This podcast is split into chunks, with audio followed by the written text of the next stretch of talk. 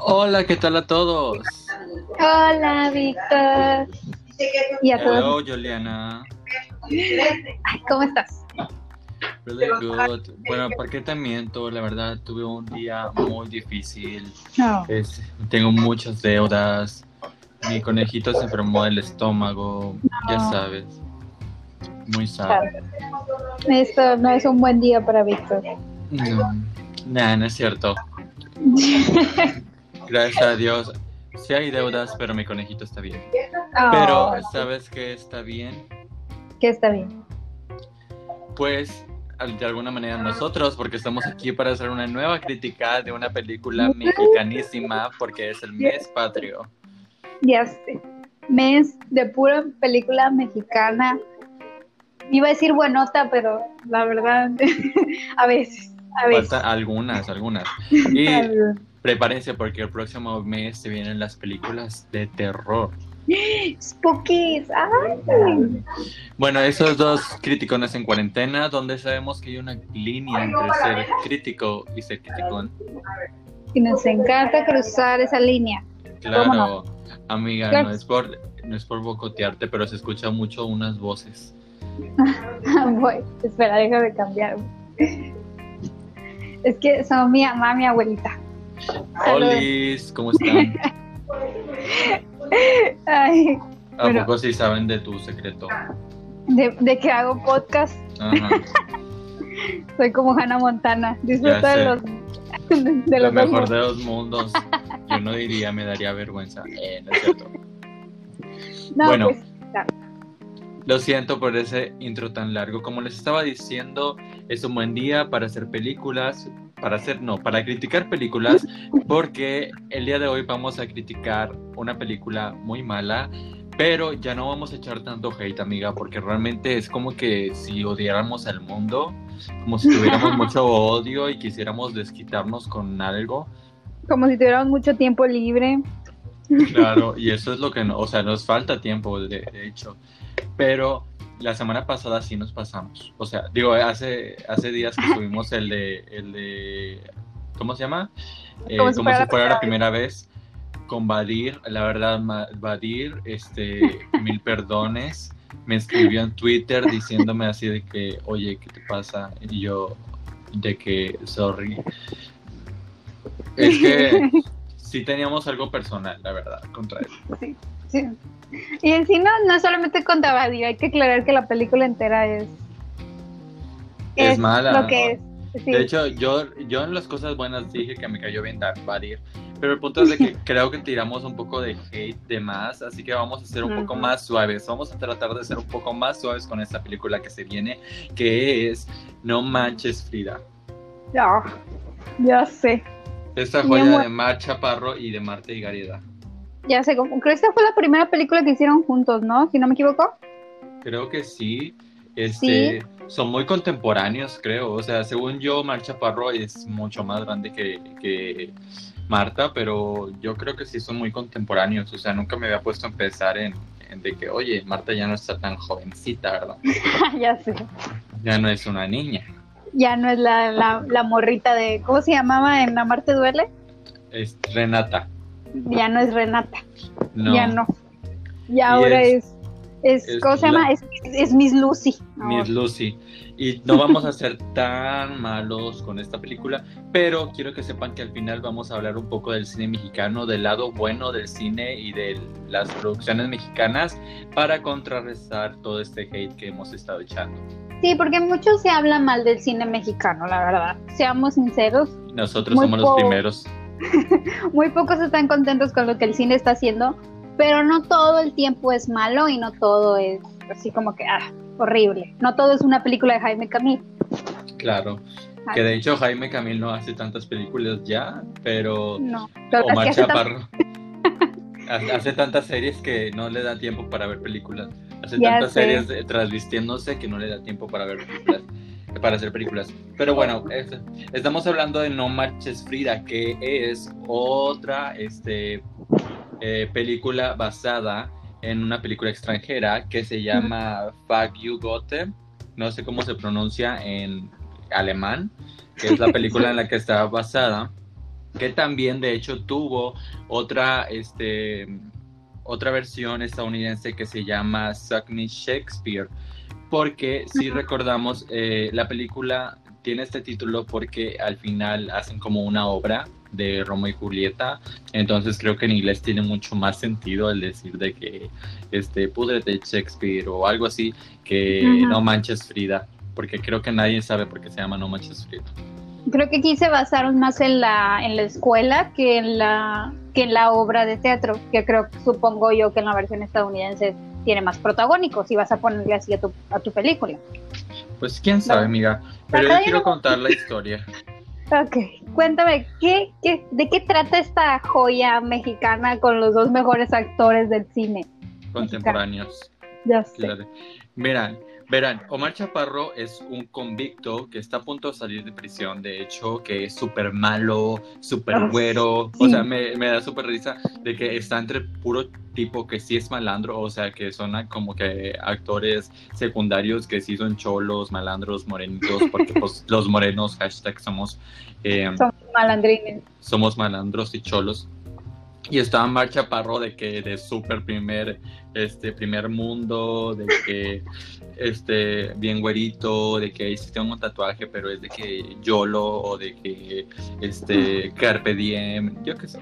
El punto es de que él sale de prisión y lo primero que quiere es encontrar un dinero que enterró antes de que lo eh, encarcelaran. Se topa con unos amigos, uno de estos amigos es también la persona que le está cobrando el dinero, entonces le urge encontrarlo.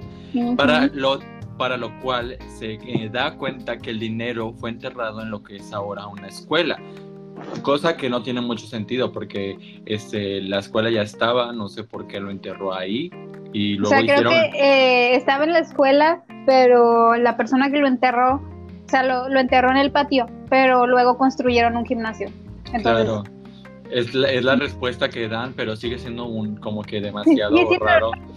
Sigue siendo raro. Ajá, como porque, o sea, no hay bancos, o sea, no hay como... Ah, pues no, que robaste el dinero. No, pero me refiero a que hay, o sea, otras opciones. O sea, te puedes dar dinero a alguien y decir, oye, pues cuídamelo, mételo al banco, inviértelo en acciones para que cuando, pues, para cuando salga, ajá, cuando salga ya va a ser más. No sé. Si la bolsa sube, vende. Vende. bueno, entonces, este, citando al gran este, Flavio de la familia Peluche. Entonces, sí, Eugenio Derbez. Entonces, este, este tipo necesita entrar a esta escuela y lo primero que hace es obviamente fingir ser maestro, porque es lo más lógico, ¿no? a pesar de que él va a usar la escuela de noche, o sea, él va a acabar de noche, no de día, entonces, no sé, el punto es de que el ser maestro, no sé por qué le abriría una puerta, pero llega la entrevista, él sin experiencia, él sin título siquiera, así muchos de nosotros cuando recién salimos de la universidad. ya sé. Entonces, este, y hay muchos postulantes de hecho, pero se, de repente a la entrevista llega una maestra que es la, la Tere, la secretaria, ¿cómo se llama? Sí, algo así. No sé cómo se llama la actriz, pero es Tere, la secretaria. Claro, que dice que ya la tienen hasta la coronilla, que el salón de cuarto no sé qué es, cuarto B o cuarto... Sí, cuarto B. La, cuarto B dice que la tienen harta y que este se va a suicidar. Para lo que la directora dice es como que, ay, otra vez, te vas a intentar matar. O sea, ¿qué onda con esa directora que ante las amenazas de suicidio no hacen nada? Eso no es, es un tema serio, amigos. De, y de hecho esta tipa se avienta del segundo piso o de la ventana y cae y cae en un jugo y esto hace como una escena de, de suicidio, pero es, Claro, pero está bien, no se preocupen. Ella está bien lista para hacer nuevas películas, que de hecho salen las dos, creo. sí, creo que sí. Entonces, este, todos los chavos se toman foto con ella mientras los paramédicos la atienden. El punto que los maestros se asustan tanto los que son eh, los que van a los aspirantes que se van corriendo literal. O sea, ¿quién corre? Amigos, eso no pasa en el mundo real. O sea, si tú estás buscando un trabajo, aunque veas que los alumnos son hijos del mismo diablo, o sea, tú te quedas ahí. Y lo digo yo como eh, he sido aspirante de maestro, o sea, he ido a varias entrevistas Y si Yo tienes soy la oportunidad, asistente educativa, soy asistente educativa y, hay, y, y los niños te patean. Te, o sea, bueno, como me toca lidiar con niños muy chiquitos, que tienes que estarlos correteando. claro, o O sea, sea, de que, de que maestra me dice pipí, o sea, Sí, tienes que cambiarlos. O sea, lo que les pasaba ahí era como que, pues, pues hay que comer. ya sé, yo también, o sea, yo soy maestro y sé lo que es, y este, y, y ante oportunidades así, amigos, no te vas ni por eso. Pero bueno, el punto es de que como nomás se queda Omar Chaparro, casualmente le dan el trabajo sin preguntarle nada, o sea, es súper fácil. Y él, después de un rato, este, se encuentra con esta maestra, que es la maestra Lucy, que es todo lo bueno en el mundo, Otra Lucy. otra Lucy de, diferente, que es Marte Gareda, pero en esta ocasión no, ense- no enseña las chichis, o sea, adelantando, no enseña nada. O sea, ella enseña matemáticas y español y química, pero no enseña biología, o sea, no enseña el cuerpo. Y este... Omar la invita, me da mucha risa porque él quiere llegar a, a su casa para copiarle el título de la universidad, porque pues él no tiene uno. Y le dice, oye, ¿qué tal si, si vamos a tu casa y repasamos la, el plan educativo? Y bye, o sea, Nuevas maneras de ligar. sé. Tomen apunte. Eh, ¿Quiero ir a tu casa? A checar el nuevo plan educativo. O sea, ¿quién checa el plan educativo? Llegas ese día, lo lees un minuto antes y lo aplicas. Eso es hecho- como, esa es la educación en México. Te piden la planeación para el día anterior que vas a entrar a clase. Ya sé, y tú la escribes el, el, el domingo en la noche. Ahí estás Ah, sí. escribiéndola. Entonces, este, total, la droga, porque no me hay que recordar que el tipo es un ex convicto, la droga. Hashtag delincuente. Ajá. Y este, y hace como que tuvo relaciones con ella, lo cual era muy necesario para que su compañera crea que su compañera es Fernanda Castillo, creo que se llama la actriz, que es una actriz que Creo me que gusta sí. bastante, este, pero en esta ocasión, pues está muy de fondo, la verdad no hace mucho. Y copia el título, logra entrar a la escuela. Marta se da cuenta del- de este plagio, bueno, Lucy se da cuenta de este plagio y lo obliga a cambiarse de salón con los de cuarto B, que son los alumnos problema. Él piensa, obvio, no hay problema, yo soy súper, este, ex convicto, no va a haber rollo. Yo me los navajeo si alguien Ajá. intenta pasarse de listo. Entra y los chiquillos son un demonio, o sea, o sea, pero a un nivel que no te lo crees. Ya Siento que un nivel de, de, de mi pobre angelito. Claro, Siento que demasiado. son muy mi pobre angelito. Yo digo, guau, qué bromas tan elaboradas. Demasiado elaboradas que, que y luego nos lo retratan como bastante estúpidos, entonces no te crees de que hayan sido ellos. A ver, o son, o son muy habilidosos o no lo son, porque ahí confunde.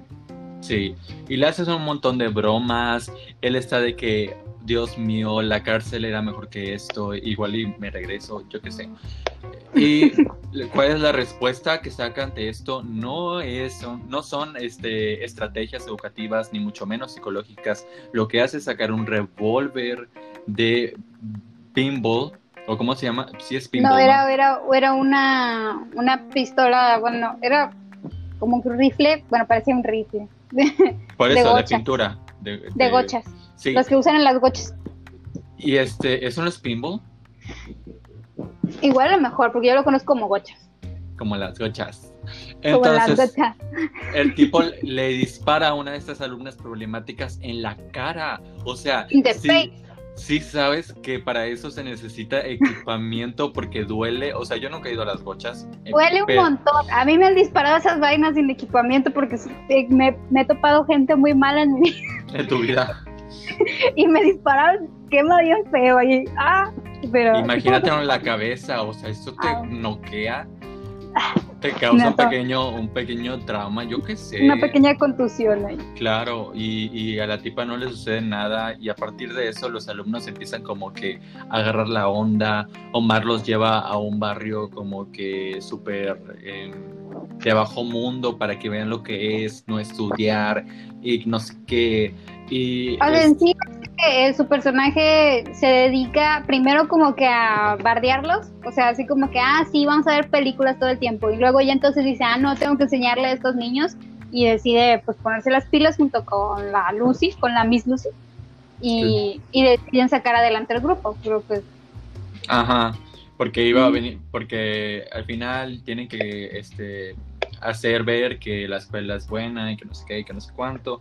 Y, y, esa es la historia, o sea, creo que hasta ahí les podría resumir para evitarles spoilers, pero si están viendo la película y, dicen esto va a pasar, seguramente pasará. Es bastante predecible, pero es la historia de No Manches Frida. No estamos aquí para ver historias complicadas y con bastante este, esencia. Estamos aquí para ver a Marta Gareda hacerse la quirky, hacerse la niña bien, y estamos a ver, estamos aquí para ver a Omar Chaparro sin camisa y, con tatuajes y super en traje de baño, super hot. Ah, no, me, ¿sabes qué escena me, me, encanta? Porque, ay, es que es bien sutil, me encanta por su sutileza, entre comillas, ¿verdad? Donde está, está música como que electrónica y él está escarbando en el hoyo, así todo sudado y sin camisa y según es sexy, me da, un montón de risa. Claro, o sea, uno no piensa en eso cuando ve un machaparro así. No, la verdad no. No. Pero bueno, eso fue el resumen de No Manches Frida. Ahora pasaremos a las cosas buenas, que digo, vamos a ser bastantes buenos con encontrar cosas buenas. Hemos sido buenas ahorita, hablando de la película, la verdad. Queremos cambiar, como Marcha Parro cambió en la cárcel, nosotros también. bueno, esto es Dos Criticones en Cuarentena, no le cambies que ahorita regresamos. Sí.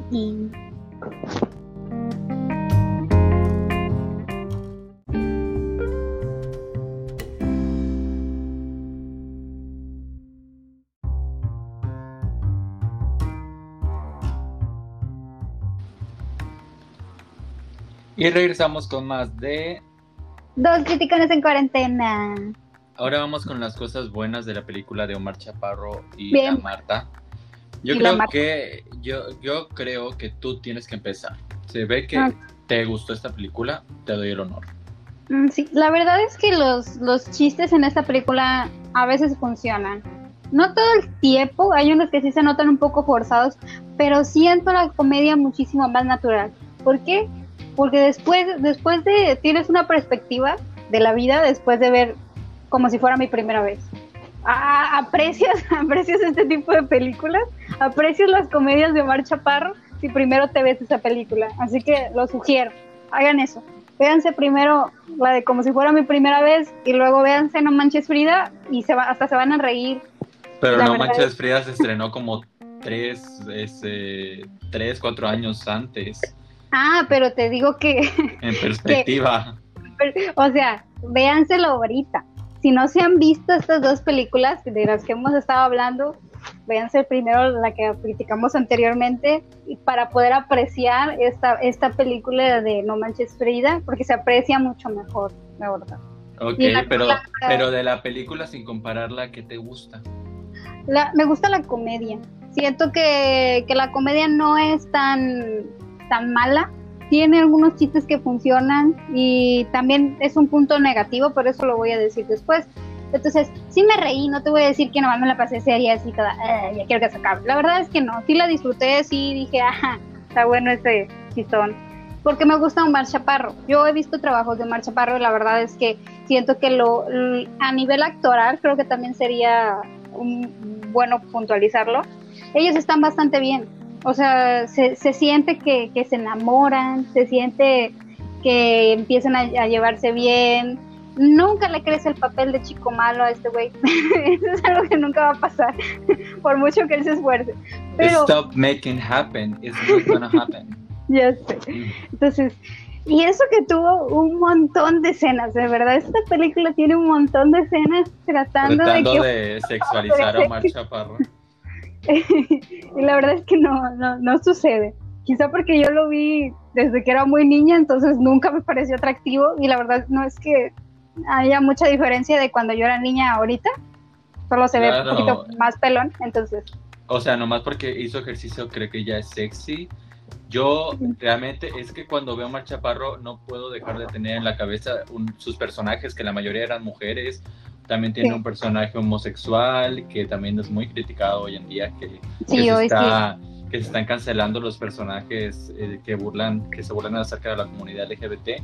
Pero este, en definitiva, como dices, creo que hay una buena química entre los protagonistas. O sea, porque hemos visto a Marta Gareda con varios actores, porque pues es la, es la primera dama de, de varias películas, ¿no? Varias, La protagonista de varias películas. Y creo que la química entre Marta y Omar sí está chida. Sí, este, funcionó tanto que hicieron una segunda parte de esta película y todavía aparte hicieron otra película juntos.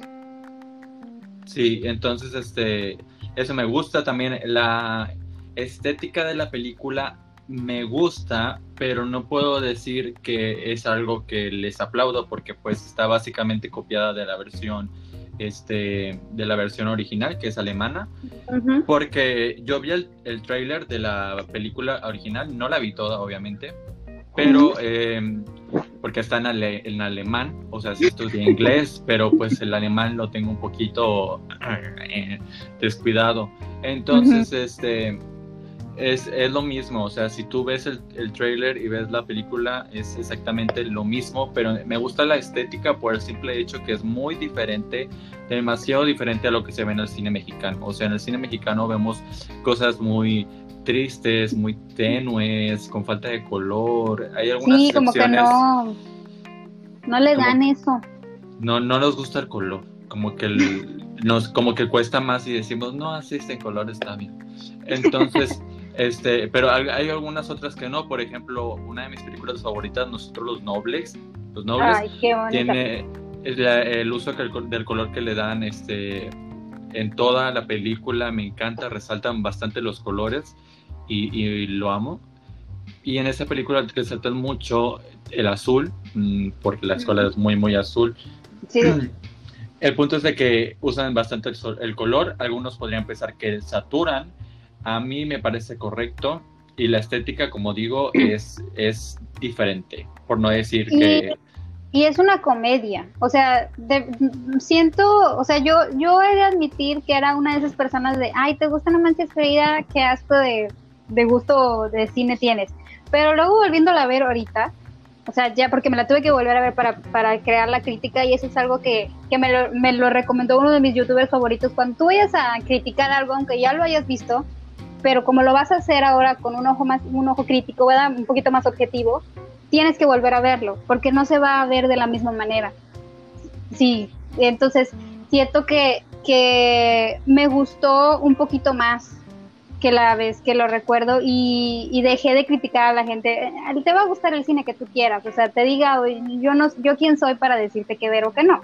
Entonces, sí, siento que es algo que me gustó ya ahorita y que me gustó eh, las actuaciones de ellos, o sea, se sintió muy natural y es una película que no se toma en serio. O sea, no, no, no traten de verle tantos, tantos errores porque es una, es una comedia, es completamente una comedia, parece hasta un sketch. o sea, claro, un sketch de Omar Chaparro de dos horas. no tiene sentido. Y dices, ay, es que pasa esto, ay, es que pasa lo otro. Yo, es. O sea, mira, mira mira cómo tratan al sistema educativo en esta película. De verdad, de verdad quieres, quieres tomar en serio una película. A lo mejor, a lo mejor no lo sabemos si están haciendo una crítica del sistema educativo en México y cómo, eh, no es cierto, la verdad. el punto es, como dices, hay que verla como lo que es, una película de comedia que no se toma en serio. También es, es disfrutable puesto que no toda la comedia que tiene es de pastelazo, lo cual yo agradezco bastante, porque en México también, este, no como, no como en Estados Unidos que utilizan mucho el pastelazo, aquí nos vamos más a las maldiciones. El, para, aquí en México en muchas comedias es solamente decir una grosería, ah, ya es comedia pero aquí creo que hay una buena combinación de varios tipos de comedia este, un poco sexualizada, un poco este, pastelazo, un poco de maldiciones, de doble sentido.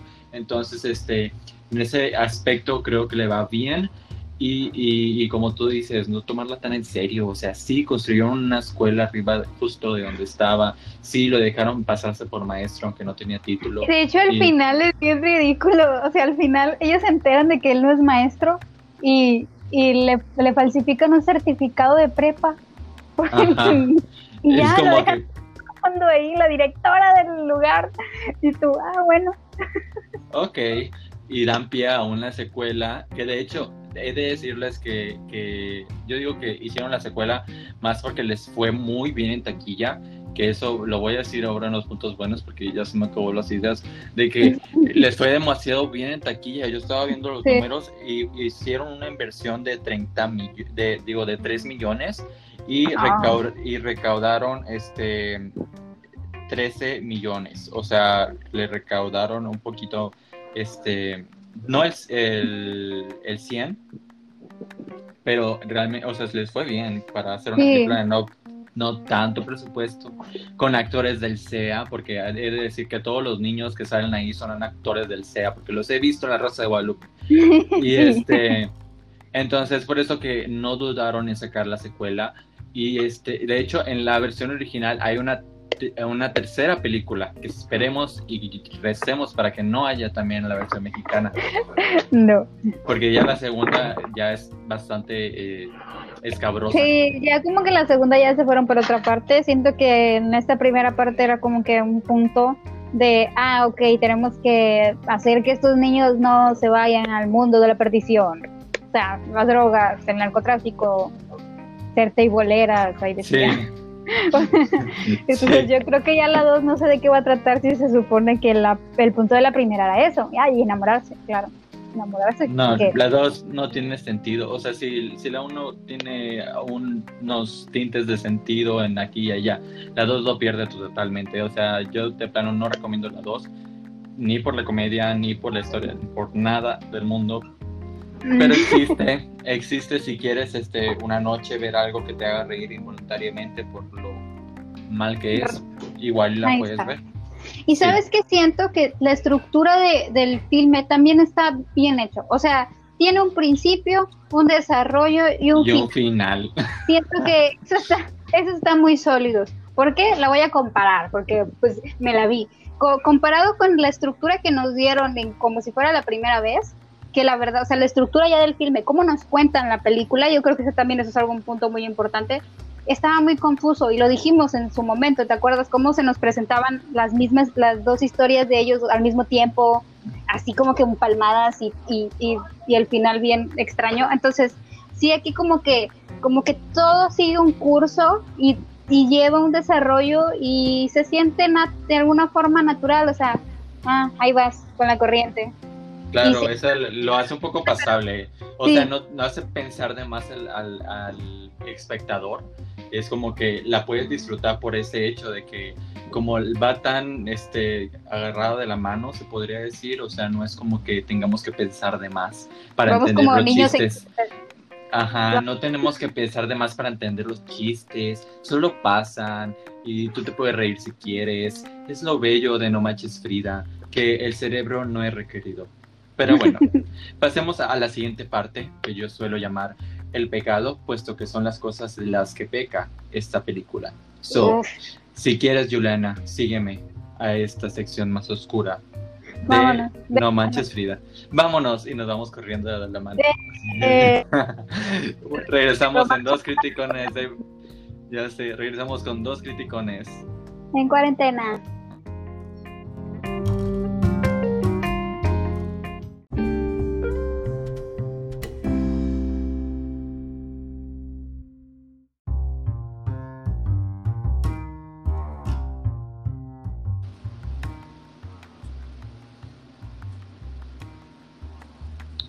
Regresamos con dos criticones. Ahora hablemos de lo malo de la película de Omar Chaparro y la Martis de Gareda. La Martis. Ajá. Oigan, quiero aclarar un punto, que es que cuando esta Juliana se refería a que la película tenía este un, principio, una ¿cómo se dice? Un principio, un desarrollo y desarrollo y final. Este, o algunos se podrán decir, o sea, obvio, todas las películas lo tienen, y yo les diría, no, no todas lo tienen. Hay unas inician por el, por el final y luego, o sea, vemos todo lo que pasa.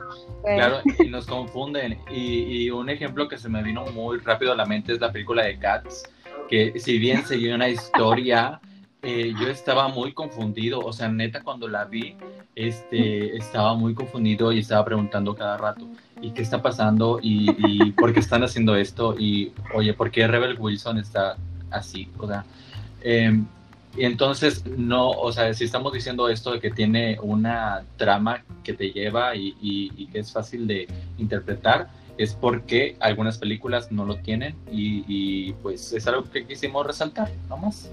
Sí. Pero vamos a lo malo. malote como él, como mal chaparro. Ya sé. Hashtag bad boy, hashtag estuve en la cárcel.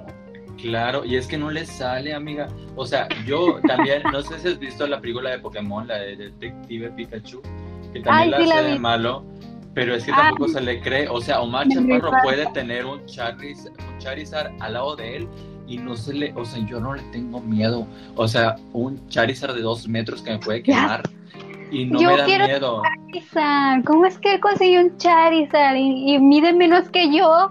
Eso es injusto. No sé, es que estuvo en la cárcel, ahí se consiguen muchas cosas.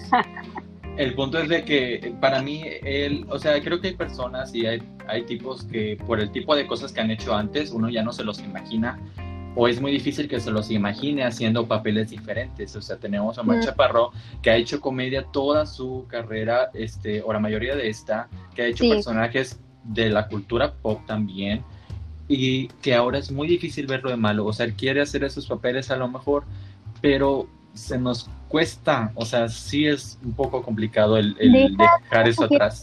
Quiere hacerlo de malo y de hombre seductor. Ya sé de que, de que, de que va to the bone. Y tú, ¿qué de? Así como que, no, no sé. ¿Qué Me, me causó como que un conflicto que, ok, quieres hacerla de malo, está bien, pero luego todo el mundo, todas las, hasta la actriz esta Fernanda se muere por él y yo, es un machaparro, hija. Claro, o mm, sea. No sé qué, intenta. Ese, papel de, de fuckboy, de que del todas puede, es como que demasiado en un paquete. Y, es que es alguien ya mayor, porque si tú dijeras, ok, acaba de empezar, es un actor que, que, es que mira, ponernos a decir que no tiene la altura y no tiene la voz, se me hace como que muy, ay, como sea, muy discriminativo voy a ser porque es lo primero que le van a decir, ay, es que mira cómo habla, ay, es que está chaparro. No, hijo, también un bad boy puede ser un hombre. Claro. Entonces, yo siento que tiene una carrera tan larga haciendo comedia y siendo el tipo al que se burlan o al del que te ríes, que no puedes verlo de otra manera. Se disfraza de mujer bastante también. También, entonces, sí es como que, mm, mm, lo siento, o sea, eh, no puedo. Yo quiero, aquí quiero meterme en otro tema. Ya saben de esto de que eh, Omar Chaparro tiene este personaje que es la licenciada Pamela, Pamela Juanjo, y que ahora, ahora tiene el, salió el personaje de Pamela Chu, que es un imitador que creó un personaje a base de este. ¿Quién les cae mejor? ¿Pamela Juanjo, la licenciada Pamela Juanjo o Pamela Chu? A mí lo particular, ¿mande? Que lo pongan ahí en Vamos a, vamos a poner la encuesta en la página. claro, pero a, mí me gusta más Pamela Chu porque creo que Pamela Juanjo, no sé, ella tuvo su momento y, no sé si supiste que, que, Omar Chaparro se deslindó de todas las cosas que hiciera Pamela Chu, que es como, dijo algo acerca de que era una cosa muy fea, o sea, dijo palabras donde la, Ajá. la hacía quedar muy mal como algo muy vergonzoso. No recuerdo las palabras exactas. Mira, la, comedia que maneja Pamela Chu sí es para... O sea, es una comedia muy incómoda. Yo me vi algunos videos y esa de andar manoseando gente en la calle sí es para cada quien, ¿verdad?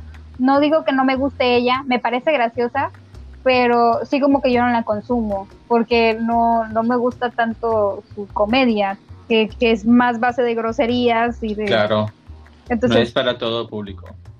Pero me da risa. O sea, sí, sí hay unas partes que me sí, es muy, como que muy, e improvisa mucho y eso me encanta. O sea, claro, inventa frases, o sea, inventa y saca frases como ni al digo, qué feo caso, etcétera, etcétera. Y no tiene nada que ver con la crítica, pero yo quería hacerlo. Es bueno hablar de Pamela Che. Sí. Regresando a la película. Yo sacando del tema. Este, otra cosa que mm, no me agrada tanto es el hecho de que cómo pintan la escuela en México, porque nos están pintando esa escuela como una escuela pública, puesto que este creo que sí era pública, ¿no? Sí, creo que sí. O sea, porque tenemos estos alumnos problema que no se ve que tengan el gran dinero, o sea, puede que se vean bastante y estéticamente muy atractivos, pero en ningún momento nos dicen que son chavos como de nivel socioeconómico alto. Entonces, si es una escuela pública, no creo que haya casilleros o laboratorio de química o un teatro. sí tenían todo eso pero es bien raro. ¿Sabes por qué? Porque está muy americanizada, entonces no sabes en qué puto está. Es, a donde quiero llegar, o sea, el, es que no, no representa la escuela de México.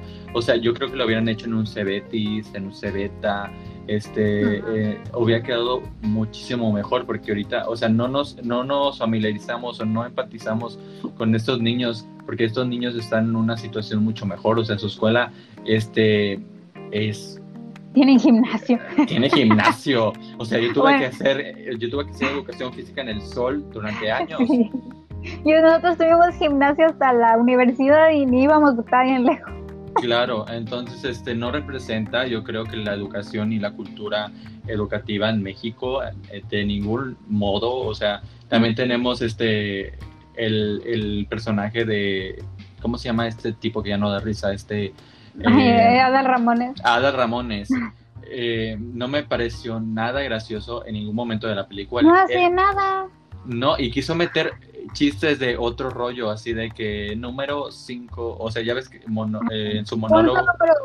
Punto número, uno, punto número dos, y no da risa, o sea, como que quiso traer la nostalgia, pero creo que no funcionó del todo. No me gusta que se supone que hace de personaje homosexual, pero luego termina acostándose con la directora. Es demasiado de raro. O sea, es, que ya no me gusta Adal Ramones, ya no debería salir en televisión, creo yo, ni en películas. Entonces, no, ni siquiera en su película, no sé por qué lo invitaron.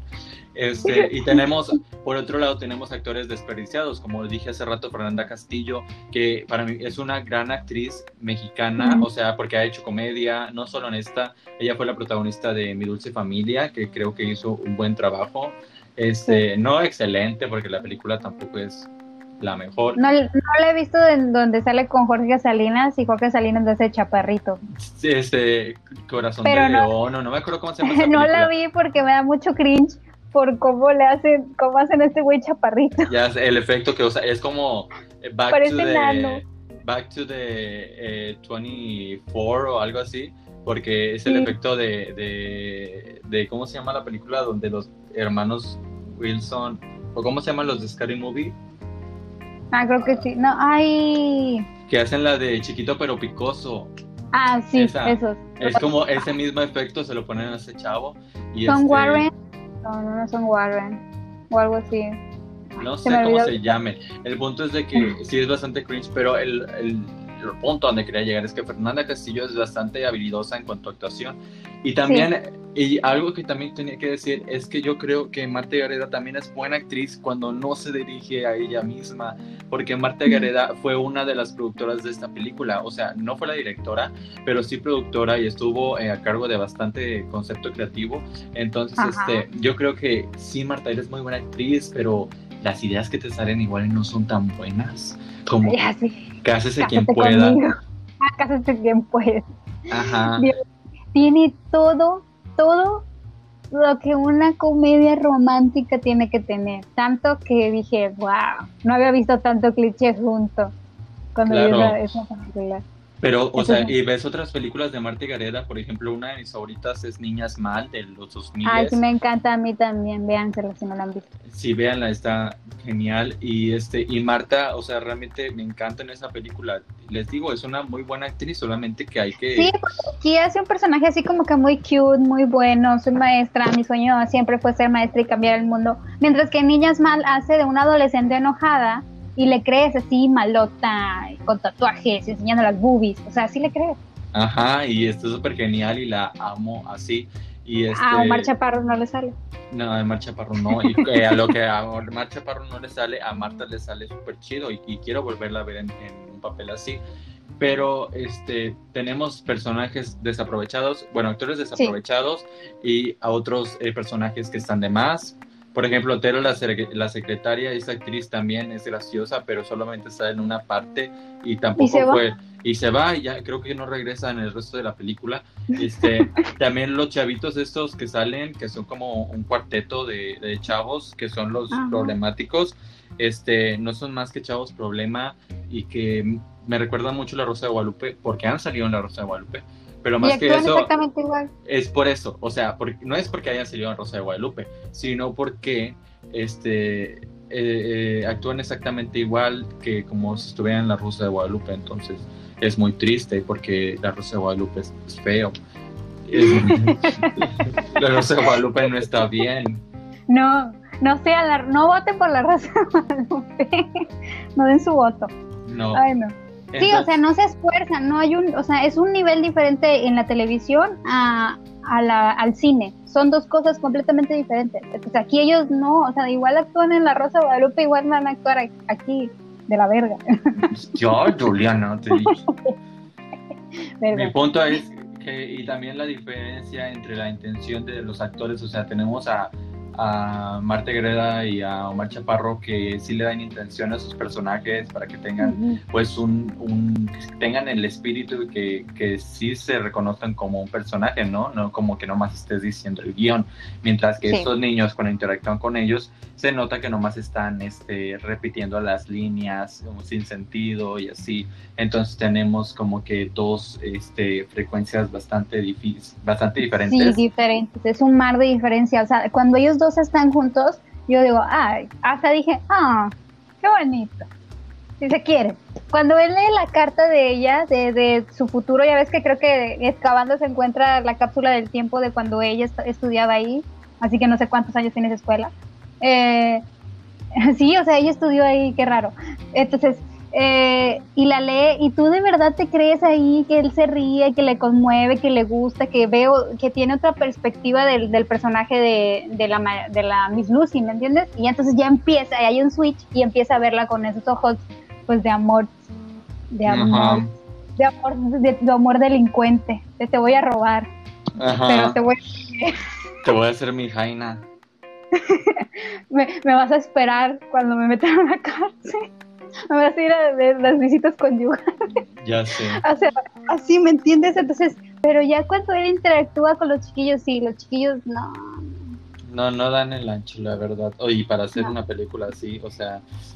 Yo quería puntualizar la comedia. A mí no, a mí me gustó y no me gustó la comedia porque, como tú lo mencionaste al principio, se usan chistes sobre situaciones que no ya no deberían ser chistosos. O sea, la y también hay una sexualización a los adolescentes, a la hermana de, de hecho, de la, de la Lucy, ya ves que dice que se vestía mal y que le gustaba un muchacho y que se iba a suicidar. Ya sé. y entonces él la lleva con una tebolera a que le haga un cambio de imagen y la deja.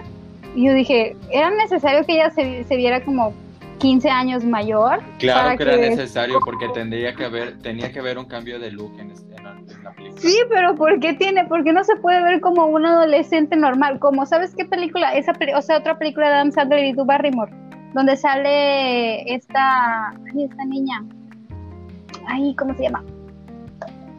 Una pelirroja, que de hecho es, unas vacaciones. Bueno, es que ese es un buen ejemplo sobre cómo hacer a tu personaje de acuerdo a su edad. Si es un adolescente, ok, vístela y maquíllala, pero hija, parecía que ibas de antro, y pues sí, de hecho creo que se fueron de antro, pero sí como que se supone que eres una chiquilla de 15, 16 años, y pues la verdad, ¿no? Que de hecho, que de hecho es la risa que esa, esa actriz en particular sí se ve de la edad que pretende, mientras que todos los demás eh, precisamente el novio, el, al, tipo que intenta conquistar, se supone que es como un año, dos años mayor que ella, se ve de 37. O sea, ya sé, o sea, neta.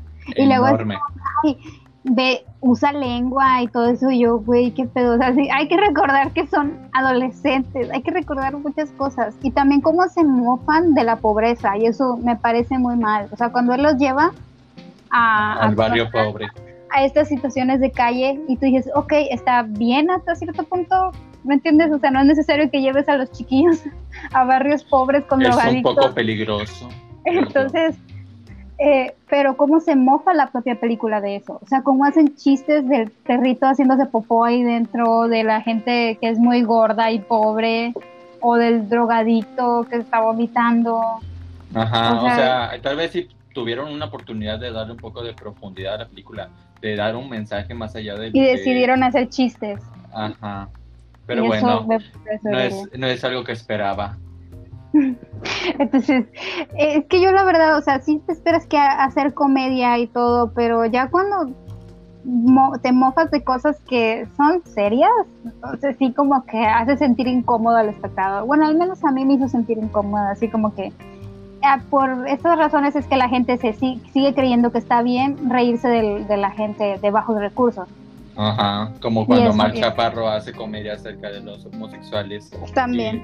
que es de hecho esto que le estaba contando, que ahorita se está haciendo una cultura de cancelación, cancelación de personajes que este, representan a la comunidad LGBT, entre comillas, como lo son este Carmelo, como lo son este... Ya Jairo, este, que ah, hay uno, el de Mar Chaparro no sé cómo se llama. Se llama Yajairo. Ah, sí, sí, sí, sí. Es, maestro de aerobics y este de no soy niña, no soy niña también, no me acuerdo cómo se llama. Sí, ese, es, ese es el que no me acuerdo cómo se llama. Pero el punto es de que, como tú dices, es el que nos hace pensar que todavía está bien burlarnos de ese tipo de cosas. Cuando ya hay muchos que luchamos para que se cancelen ese tipo de, este, de burla hacia un hacia una población o hacia una situación. A, burlar de, eso, porque hay una escena donde lo, le ponen aretes y lo maquillan y le ponen puto en la frente. O sea, mm, ah, o sea, eh, creo que eh, creo que esta película en, unos cinco años mínimo, o sea, ni siquiera le doy 10. En unos cinco años va a estar obsoleta, de verdad. O sea, porque se mofan de cosas que ya no queremos reír. O sea, si, ahorita la vemos y, es como que ya no da risa y ya no está bien de reírte de lo que dicen, yo creo que vaya a sobrevivir a, todos los movimientos que se están haciendo actualmente. No como otras películas que, tienen una comedia que sí sobrevive y que... Como nosotros los nobles, todavía me río. Todavía me río del tipo español que resultó que era mexicano.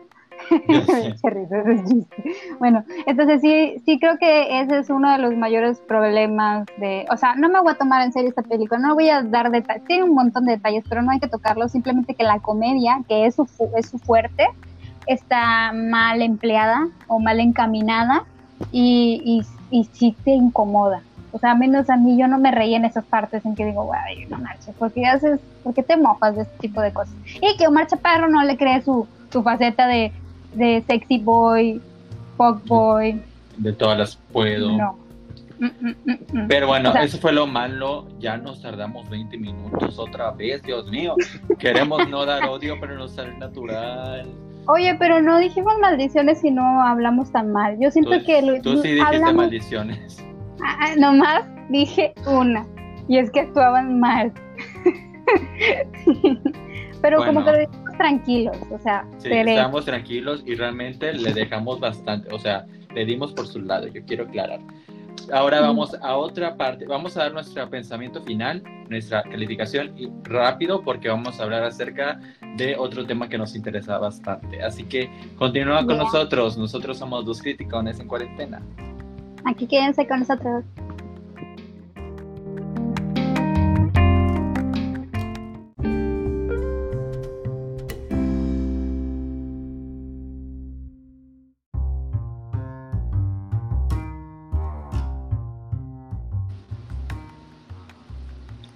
Chiple, tienes un minuto para dar tu opinión general y tu crítica.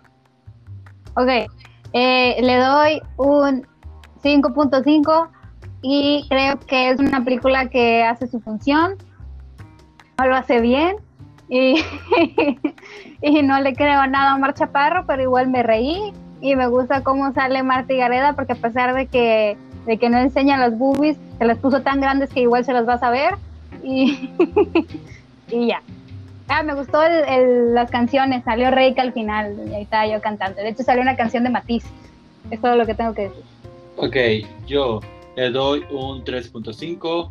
Igual que Juliana, es una película de comedia y mexicana, no es para tomar en serio, no es para personas que busquen un reto intelectual. Simplemente, si estás con amigos y no las has, no las has visto, pues te puedes reír de las palabras que dicen, de las situaciones que pasan. Este, pues, pues porque sí, es mucho humor para mexicanos, tal vez personas de otras partes no las disfruten. Pero bueno, sale Marta Gareda, que siempre es un placer verla, a pesar de que ya nos ha estado este, trayendo personajes bastante iguales. Em, a mí me gusta Marta, o sea, este, fuera, sea lo que sea, este, siempre lo da todo por el cine mexicano y, y, y, pues está bien. Si la comparo con Mila Sodi, es como que me gusta más Marta. Si la comparas con, con otras actrices, pues Marta Chira, yo creo. Está chida. Es, está chida. Sí, la verdad. Hasta ahorita nunca hemos visto una película con que le dé un 10, pero ya pronto vendrán películas buenas. Pero ahora vamos a hablar acerca de un tema que queremos tocar porque siempre estamos hablando de odio, siempre estamos criticando y así, pero la crítica no tiene que ser mala siempre. No. Así que vamos a hablar acerca de películas, de actores o de series de México que creemos que valen la pela, la pela. La pela. La pela. Que creemos que vale la pena este, que la vea, que vean, porque creo que también hay producto mexicano que es bastante bueno y que merece la pena que, se vea. ¿Qué le quieres recomendar al público, Víctor? Cuéntanos. Yo quiero recomendar varias películas. Este, tengo aquí una lista. Tengo la primera que anoté fue una película que es bastante vieja que se llama Macario. Tú la ah. recordarás. Este, es, una historia, es una historia de, nosotros porque un profe de la escuela nos hizo ver esta película que habla acerca de la muerte. Este, eh, y es bastante buena, no les voy a platicar de qué es, porque la historia es muchísimo más profunda que No Manches Frida, que la van a disfrutar un montón. Claro, me gusta mucho porque es muy folclórica, porque explican muchas cosas como que, que de la cultura mexicana que ya no se hablan. Entonces, como esta cuestión de la muerte y cómo se, ve, se veía desde una perspectiva más mm, cultural, más indígena exactamente, entonces es muy buena si quieres saber qué onda con, nuestros antepasados y cómo tenían esta perspectiva de, de, la muerte, ¿verdad? Del alma y esas cosas. Claro, y este, les digo, es, bastante vieja, es en blanco y negro, pero realmente vale muchísimo la pena. Otra película que tengo es la de eh, Nosotros los Nobles. Obviamente tenía que decir esta película. Amo a Carla Souza. La este, amamos. La amamos. Este, no solamente en este proyecto, creo que también este chavo, ¿cómo se llama? Este Javi, este... Ay. Eduardo no me acuerdo si se llama Eduardo. nombre. Que también sale en Los Ángeles de Charlie. ¿eh? Sí, él ya anda ya en los United. Claro, este, no, ¿cómo se pudo olvidar el nombre de, de Javi? Es que yo, yo también me la sé, pero la verdad ahorita ando, falta agua en mi cerebro. bueno, es una gran película. El, tipo que hacía el papá ya murió, desafortunadamente. Este, pero la verdad, la película tiene un gran mensaje. O sea, al final no es el, el, final esperado. O sea, no te quedas con que a lo mejor esto va a pasar, sino que sí te cambia un poco el cuento, a pesar de que tiene varios estereotipos. Eh, el personaje de Barbie me encanta, la amo, yo Barbie y Iconic y es bastante buena. Otra niña, otra que quiero recomendar es Niñas Mal, ya les dije de ella, es de que Marta Gareda es una niña problema y la meten en una escuela de modales. Eh, eh, tiene un humor que habla acerca de, de, cómo las mujeres tienen que comportarse de ciertas maneras y que el hecho de ser rebelde en una sociedad de la alta, en, en un nivel socioeconómico alto, no está tan bien visto pero a pesar de esto, el personaje de Marta siempre quiere revelarse y, tiene sus metas bastante claras, lo cual es bastante admirable, que también es de Marta Gareda. Recuerdo con mucho cariño el soundtrack de esa película porque tiene tantas canciones icónicas de los 2000, de grupos y cantantes mexicanos, bueno, o más bien en español, no sé qué tan mexicanos sean, pero... Eh, de, Jimena Sariñana, me encanta. Ya, sí, de, ¿cómo se llamaba? Pambo, creo que se llamaba la chica también, y de, ay, es Nicky Clan, ¡ay! Adoraba Nicky Clan cuando era niña. Otra película, otra película que les recomiendo es la de Obediencia Perfecta, que es una película que habla acerca, acerca de el abuso de los clérigos a niños. No es, es una película que se, que se criticó bastante, es, sí es mexicana. Y este que hace una crítica precisamente a cómo los padres este, abusan o más bien es, o sea, es que nunca abusan de manera literal porque no se ve en pantalla, o sea, no es como que vamos a ver pornografía. Sí, no creen que... no, no pasa eso. no, sino que este es un abuso más de, de, someter y de que, por eso la película se llama Obediencia Perfecta, de que saben quién es el que manda y, y tienen que eh, y luego se cumple este patrón. Una vez que, que el monaguillo se vuelve padre, recluta niños y, se vuelve a repetir esto. Es una crítica acerca de, de nuestra cultura religiosa en México y, creo que está padre. Ah, qué buenas películas recomiendas. No, la neta sí vean, si ustedes creen que nada más es como que pura Marta y Garrieda, puro Mara Chaparro, o sea, dense una vuelta por el cine de antes y la verdad es que tanto había buenos como había malos. Y, siento que ahorita ya no hacen tan las películas tan directas o descaradas como solían hacerlo antes. Eh, y me gusta, me gustan mucho las películas que no podía ver porque era muy pequeña. Entonces, no puedes ver eso porque porque sale esto, o porque hay violencia, o porque están encuerados. Y ya cuando las vi de mayor dije, guau, Wow. Tenían razón. Eh, y esa última que les dije, la de Obediencia Perfecta, de hecho no es una película que esté calificada como buena. Y, de hecho, sí, o sea, no digo que sea la película perfecta, pero es una crítica a, a pues a, a toda esta institución que es muy importante de la religión aquí en México. Así que este, pueden verla solamente por el hecho de, saber cómo es que realmente se manejan las cosas. No es, no es como que es una película de acción o de sexo, ya les dije, sino solamente es para que vean nomás. Una recomendación mía. Ahora tú, ¿qué películas puedes recomendar? Sí, mira, voy a tocar películas diferentes a Víctor para que tengan un catálogo amplio. De, Qué bueno quiero recomendar también de Sousa la de ¿Qué culpa tiene el niño? Porque de verdad que yo hacía mucho tiempo que no disfrutaba una comedia romántica como disfruté ¿Qué culpa tiene el niño? Tiene sus errores, pero siento que ese final vale la pena. A mí me encantó el final. O sea, Fíjate que a mí no me gustó. Dije, ¿qué rollo? ¿Qué es esto? O sea, a mí sí me gustó. Era a mí diferente. No me gustó, a mí no me gustó el final, pero debo reconocer que la película es bastante, bastante entretenida. Sale, ajá, sale esta chava, la que hace a María de todos los Ángeles, este, y ella me encanta. Este, ay, ¿por qué se me olvidan los nombres justo cuando estoy grabando? Pero este, juntan a, a, un, a una, ¿cómo se llama? A un, un elenco bastante divertido también, ah, porque no solamente hacemos comedias románticas, y también, de hecho, la de Macario es un poco spooky, me quiero recomendar El Espinazo del Diablo, porque yo me surré con una niña con eso. O sea, no podía verla. Y la vi ya no la he visto, yo no la he visto. Es, es, una, es una de las primeras películas de terror de Guillermo del Toro, si no me equivoco. Si no, está fallando la memoria en cuanto a directores. Pero sí, o sea, uno de sus primeros proyectos y la verdad sí está bien spooky, sí está bien genial, me, me, me, gusta, me gusta mucho. Y Mara Escalante, ya me acordé el nombre, Mara Escalante. Mara Escalante. Eh, ay, tenía otra, pero se me fue. déjame, déjame acordarte, porque yo no las anoté, debía haberlas anotado. Claro, también, yo también iba a hablar acerca de otros este, proyectos como Amarte Duele, ya lo he dicho, Amarte Duele sí, es una véanse Amarte Duele. No, o sea, ¿qué es eso de tres metros sobre el cielo?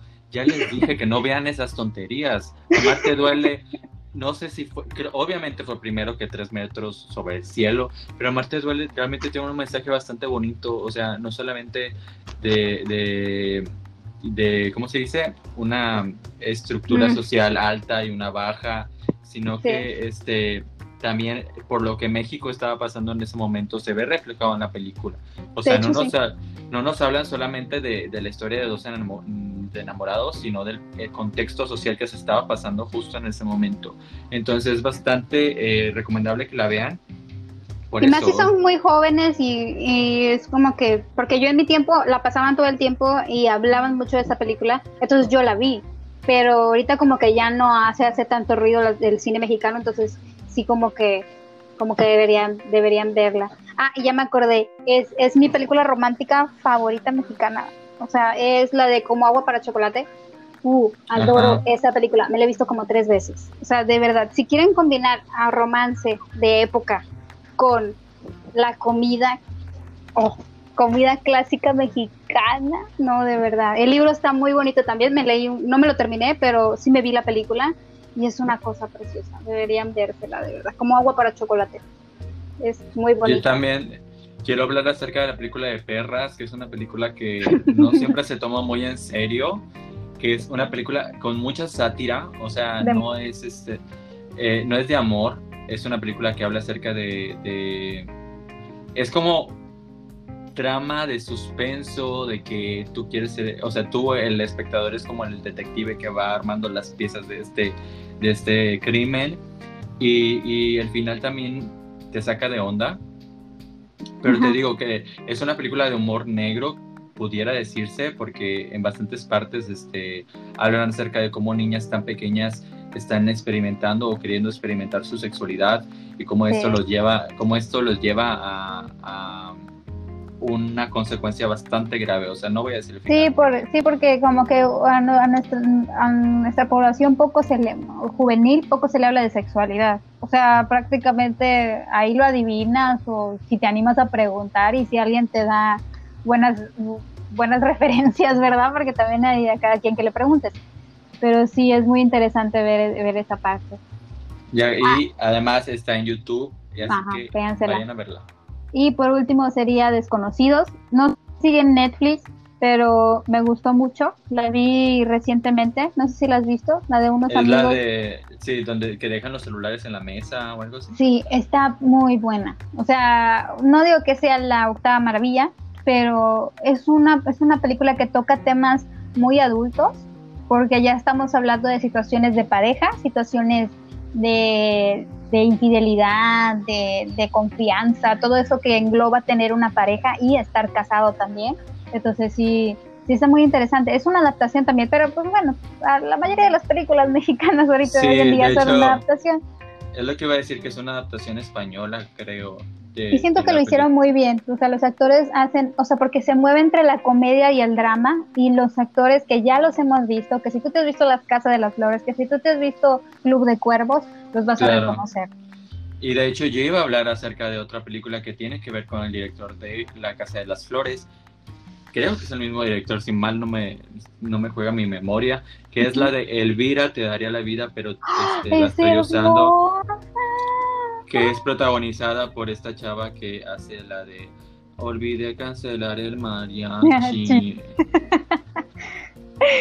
yo me yo la fui a ver al cine. O sea, yo todavía creía en ese entonces en el cine mexicano y me fui a ver la película de Elvira y la amé. De verdad. Ajá, es una película bastante cruda. O sea, la película nos habla acerca de eh, una, un matrimonio con, un, con hijos y de repente el esposo desaparece. El esposo, literal, utilizan este cliché de que voy por, por, ¿Por eh, cigarros y nunca vuelve. Entonces la, la, esposa se ve en esta aventura de, de pues buscar a su esposo, saber qué le pasó. Y entonces se da cuenta que su esposo tenía una aventura, pero no una aventura normal y convencional, sino que tenía una aventura con un hombre del mismo sexo. Así es.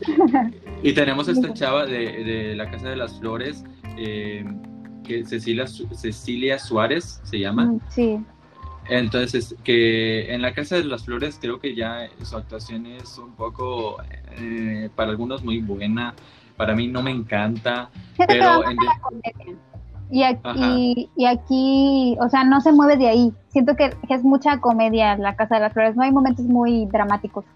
Ajá, y en esta película realmente es bastante dramática y se ve y, hay momentos de bastante tensión, de bastante eh, sufrimiento y la actriz nos deja ver ese lado como que tan vulnerable de una persona y, en serio le recomiendo.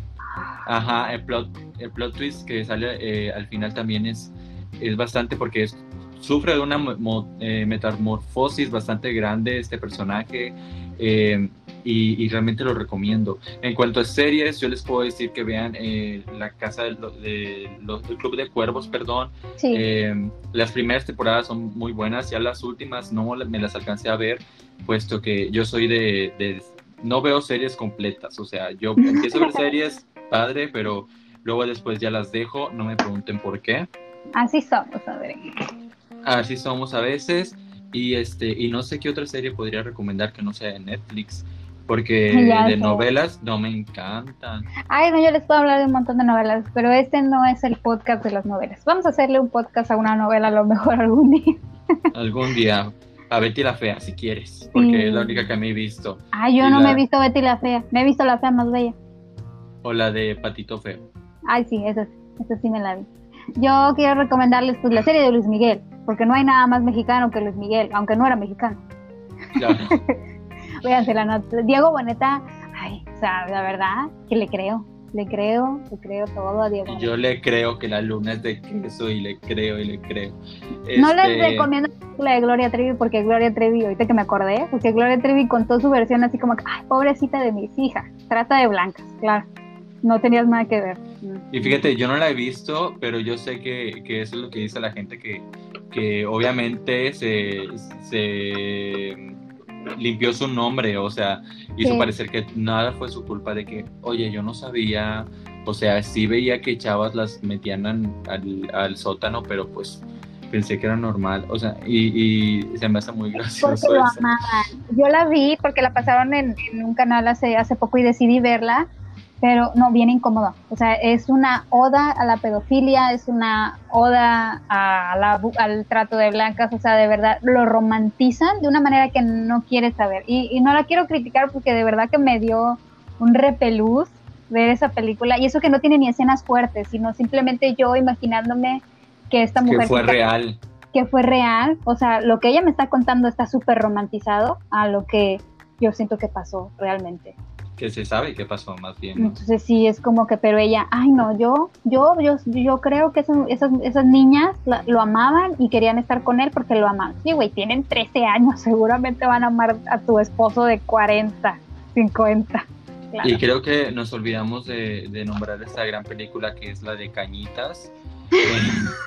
la fui a ver al cine. Tengo una anécdota con eso. Mi madrina me dijo, vamos a ir a ver una película de terror. Ah, con madre, Cañitas. Ah, que yo realmente ni sé de qué trata, nomás lo dije jugando. Una este, película mala, no la vean. Es como de metraje encontrado, ¿no? No, no. Ya ni me acuerdo, la borré de mi memoria. Solo sé que hubo una escena de sexo incómoda y yo en cine, güey. O sea, sin poder así como que, ah, cambiar. Juliana de 12 años. Uh, sí, qué bonito está el clima. Pero bueno, espero que estas recomendaciones de películas y el hecho de que sepan que no somos totalmente odio, que no hay solamente odio en nuestros cuerpos, este, les ayuden y que vean alguna de estas películas que son bastante buenas. O sea, no decimos que, conocemos todo el cine mexicano, sabemos que hay más. Eh, no mencionamos Roma, pero pues yo no lo mencioné porque pues es obvio, o sea, todo el mundo sabe de la existencia de Roma, pero creo que, que em, también hay mucho que no conocemos, ¿verdad? Y que a lo mejor no lo mencionamos porque no sabemos, pero en definitiva, si saben algo de otra película, pues cuéntenos, ¿no? En los comentarios. En los comentarios ahí, díganos qué les, qué les parece, cuál es su película mexicana favorita. También. Vamos a dar los últimos saludos. Yo le quiero mandar un saludo a Anita Chan, que siempre comparte nuestros videos, a Daniela Huerta, a, Alexis Blas, Alexis oh. Blas, este, que súper nos comparte, que de hecho hacemos memes con él y todo esto. Ya sé, todavía. es que él, es, él fue el primer invitado especial y, siempre estará aquí en el canal. En el este, canal. Sabe que tienen las puertas abiertas, que de hecho le queremos decir que ya se viene Halloween y necesitamos un experto en películas de terror. ¿No crees? Así que espérense para más colaboraciones con Pesadilla en la calle 7, en especial ahorita que ya viene. Pesadilla en la sala 7, amiga. En la sala, perdón, sala 7. Es que se me recuerda la película. es que es Pesadilla en la calle, entonces como que se me queda. Entonces sí, espero. Quieres mandarle saludos a Carlitos. Lo amo, Carlitos, te adoro, gracias por escucharnos. A Leti, que también nos escucha mucho. Y a todos los nuevos chicos de la página, que vamos creciendo poquito a poquito, pero ahí la llevamos y ya reaccionan. Vamos por los 200 likes. Ya sé, 200 criticones, 200 Así Recuerden que... cuando lleguemos a los 200 vamos a hacer un especial en vivo en Facebook reaccionando a videos que nos manden, o sea, o videos de YouTube o videos de lo que sea. Vamos a bufarnos de bastantes personas. Así que no se lo pierdan y ayúdenos a llegar a esa meta. Compartan, compartan, compartan, compartan. Yo también le mando un saludo al amor de mi vida. Y ahorita que dijiste Carlitos, me corté de la niña del meme de Carlitos, yo te amo muchito. Yo me cuelgo, yo me cuelgo del barandalón. Yo me cuelgo. Oye, ¿qué fue de esa niña después de tanto meme? Ya sé. Bueno, esto fue todo por esta semana. El próximo martes nos vemos con más material mexicanísimo porque sigue siendo septiembre. Entonces, les mando un gran abrazo y los veo la próxima semana. See you.